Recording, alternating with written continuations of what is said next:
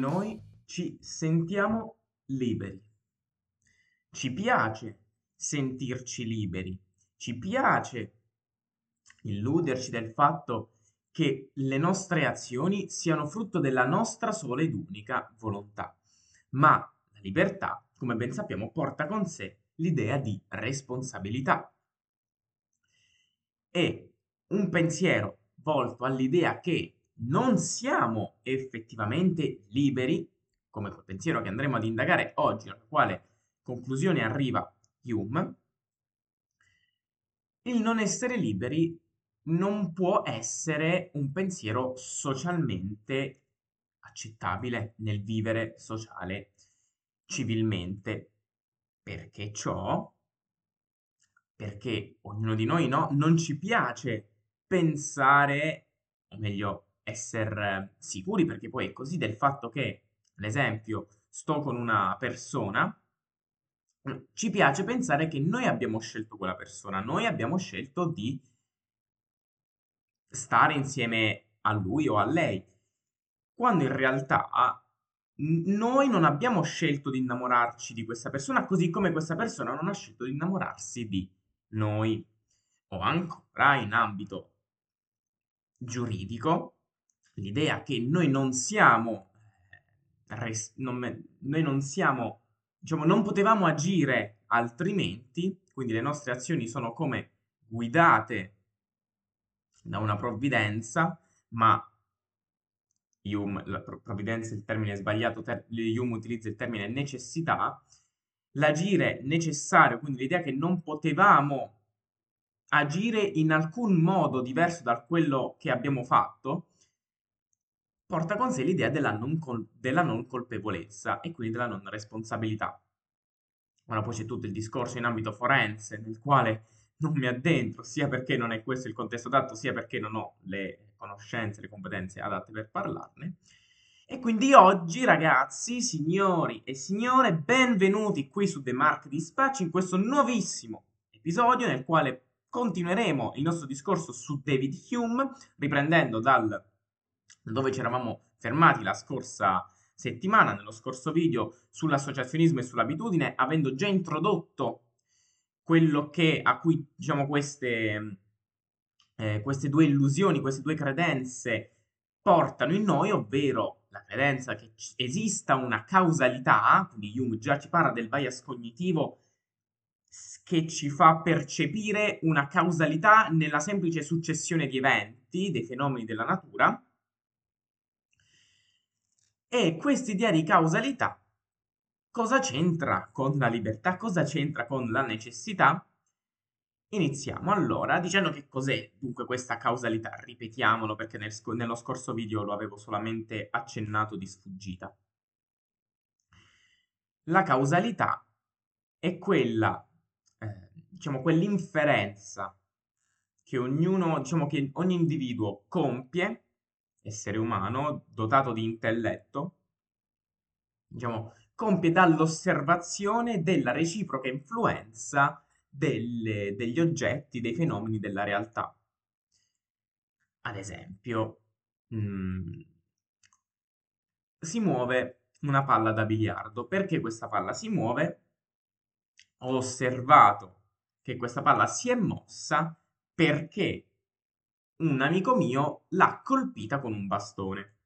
Quindi identificherò il movimento del bastone verso la palla come la causa e quindi il, diciamo, il colpire del bastone sulla palla da biliardo come causa e il movimento della pallina sul tavolo come l'effetto.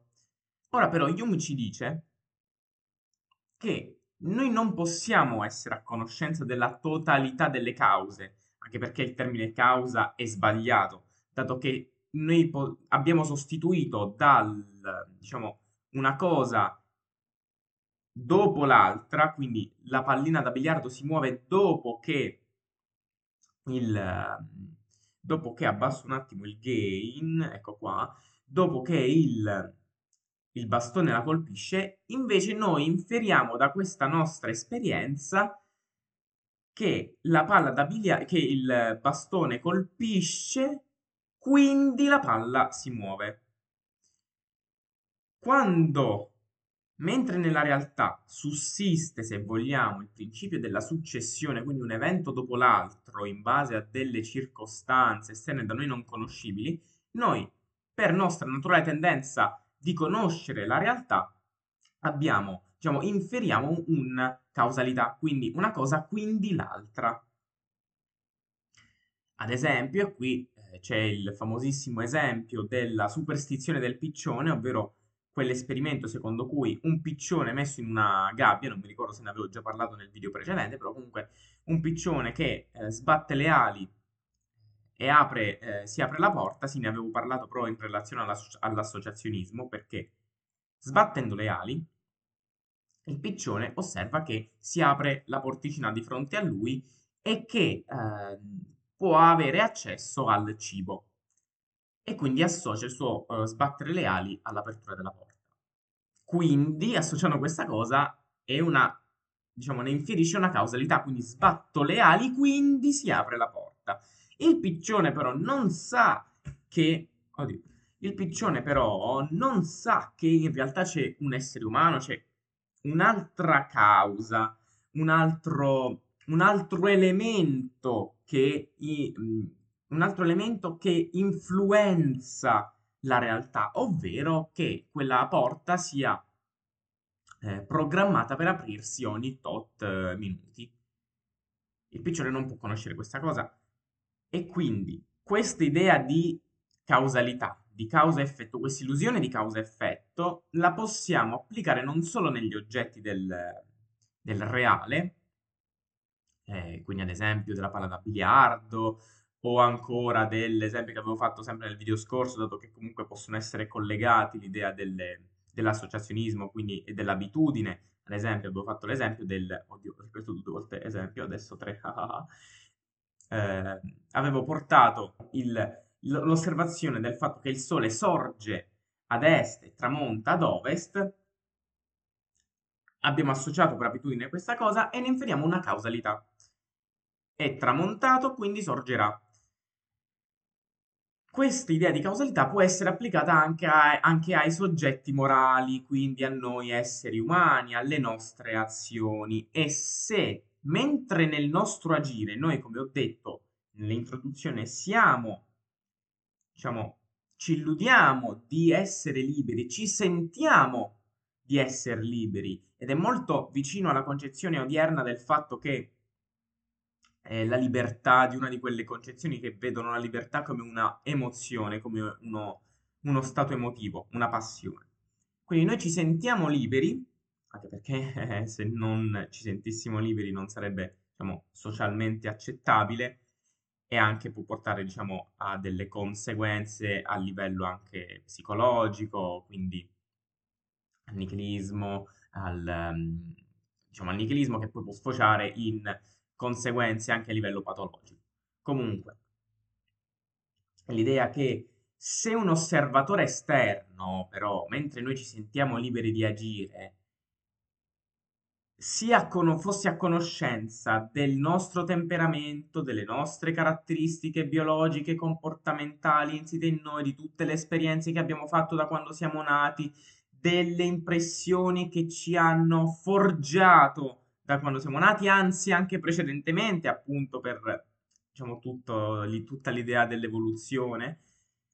Tutte queste contingenze, se uno ne fosse a conoscenza, cosa impossibile, oltre al fatto della conoscenza di ciò che è per noi inconscio, quindi non solo noi ci sentiamo che le nostre azioni siano frutto della nostra volontà, così come diciamo il pensiero cartesiano, ma in realtà Jung ci dice che, diciamo, noi oggi sappiamo, con le conoscenze, diciamo, di oggigiorno contemporanee, che la nostra stessa volontà, la nostra stessa coscienza sia in realtà ciò che emerge da meccanismi inconsci, quindi che non possiamo conoscere. Quindi, se però fossimo a conoscenza di tutto ciò che ci ha portato a scegliere una determinata cosa, o meglio, tutti quei procedimenti inconsci che ci hanno portato ad illuderci di aver scelto quella determinata cosa, di agire qualcosa, di alzare un braccio, di schioccare le dita. Allora, se qualcuno fosse, eh, diciamo, conoscesse tutto il, tutto ciò che circonda, che influenza il nostro agire, allora ne inferirà una causalità, ne inferirà una necessità. E l'idea dunque che non si poteva agire altrimenti, come si è, diciamo, di ciò non poteva andare diversamente da come è accaduto. Se noi infatti noi stessi pensiamo agli eventi, diciamo, più emotivamente forti della nostra esistenza, della nostra vita fino ad oggi, mentre li abbiamo diciamo, vissuti, non ci, diciamo, non ci, ponevamo il problema, anzi ci sentivamo liberi di eh, star facendo qualcosa, di star costruendo un futuro, di star portando avanti delle azioni che poi diciamo, avrebbero portato a delle conseguenze future, o meglio, più che conseguenze, che può avere un'accezione negativa, a degli eventi futuri. Se lo ripenso adesso, se ripenso adesso a, quelle, a quell'evento, mi accorgerò che, essendo a conoscenza di come io stesso ero allora, delle contingenze del mio temperamento in quel momento che mi hanno fatto, non so, in una discussione con qualcuno, rispondere in una determinata maniera piuttosto che un'altra, diciamo, prenderla su, sul personale, su un qualcosa che avrei potuto tranquillamente evitare, ma lo sto dicendo adesso. Rivedendomi dall'esterno come appunto uno spettatore, col senno di poi conoscendo anche, non so, il temperamento dell'altro, essendo a conoscenza di altre concause che non, alle, diciamo, delle quali non, o non ero a conoscenza oppure non eh, mi vennero in mente in quel preciso istante, capirò come in quel momento non potevo fare altrimenti. In quel, quell'evento non poteva che svolgersi, non poteva che sbrol- diciamo, non poteva che finire così come è stato. Ora, ovviamente, tutto ciò, come ho già detto, ha delle grandissime conseguenze sul dibattito in ambito giuridico, in ambito forense, ma non è questo il, diciamo, il, il luogo per parlarne. Ovviamente, se vogliamo ricondurci anche ad una sorta di parallelismo nei confronti di Cartesio, appare chiaro come mentre per Cartesio siamo esseri liberi, quanto la nostra anima, nonostante si possa fare quel, passe- quel passaggio in più leggendo tra le righe del fatto che lo stesso Cartesio arrivò, o meglio ci dice, senza esserci arrivato in realtà, lui stesso senza volerlo, che eh, non siamo liberi, neanche ciò che sentiamo essere la nostra volontà è frutto di un libero arbitrio esistente. Per Cartesio questo, questa libertà è ciò che ci differenzia dalle, dagli esseri, da, dagli animali, perché questa libertà è frutto della nostra anima, anima che possediamo solamente noi legata al corpo e che dunque possiede questa eh, sua eh, volontà con la V maiuscola. Se parlo così ovviamente non mi sentite. In realtà quello che volevo far, in realtà l'idea yumiana di necessità, quindi non usa, attenzione, Hume non utilizza nessuna parola tipo provvidenza, determinismo, ma utilizza la parola necessità che è molto diverso. Il, la provvidenza implica un, un ente trascendentale. Come vedremo successivamente, Hume non pone nella sua filosofia alcun principio trascendentale metafisico garante di qualcosa di materiale, di empirico. Quindi spero che sia stato chiaro, se avete domande fatele pure nei commenti. Noi ci vediamo al prossimo episodio nel quale entreremo più nel dettaglio in quello che è il, diciamo, il pensiero yumiano sulle passioni. Se il video vi è piaciuto ricordate di condividerlo con gli altri perché mi aiuterete a crescere solamente attraverso il vostro passaparola. Noi ci vediamo alla prossima. Grazie.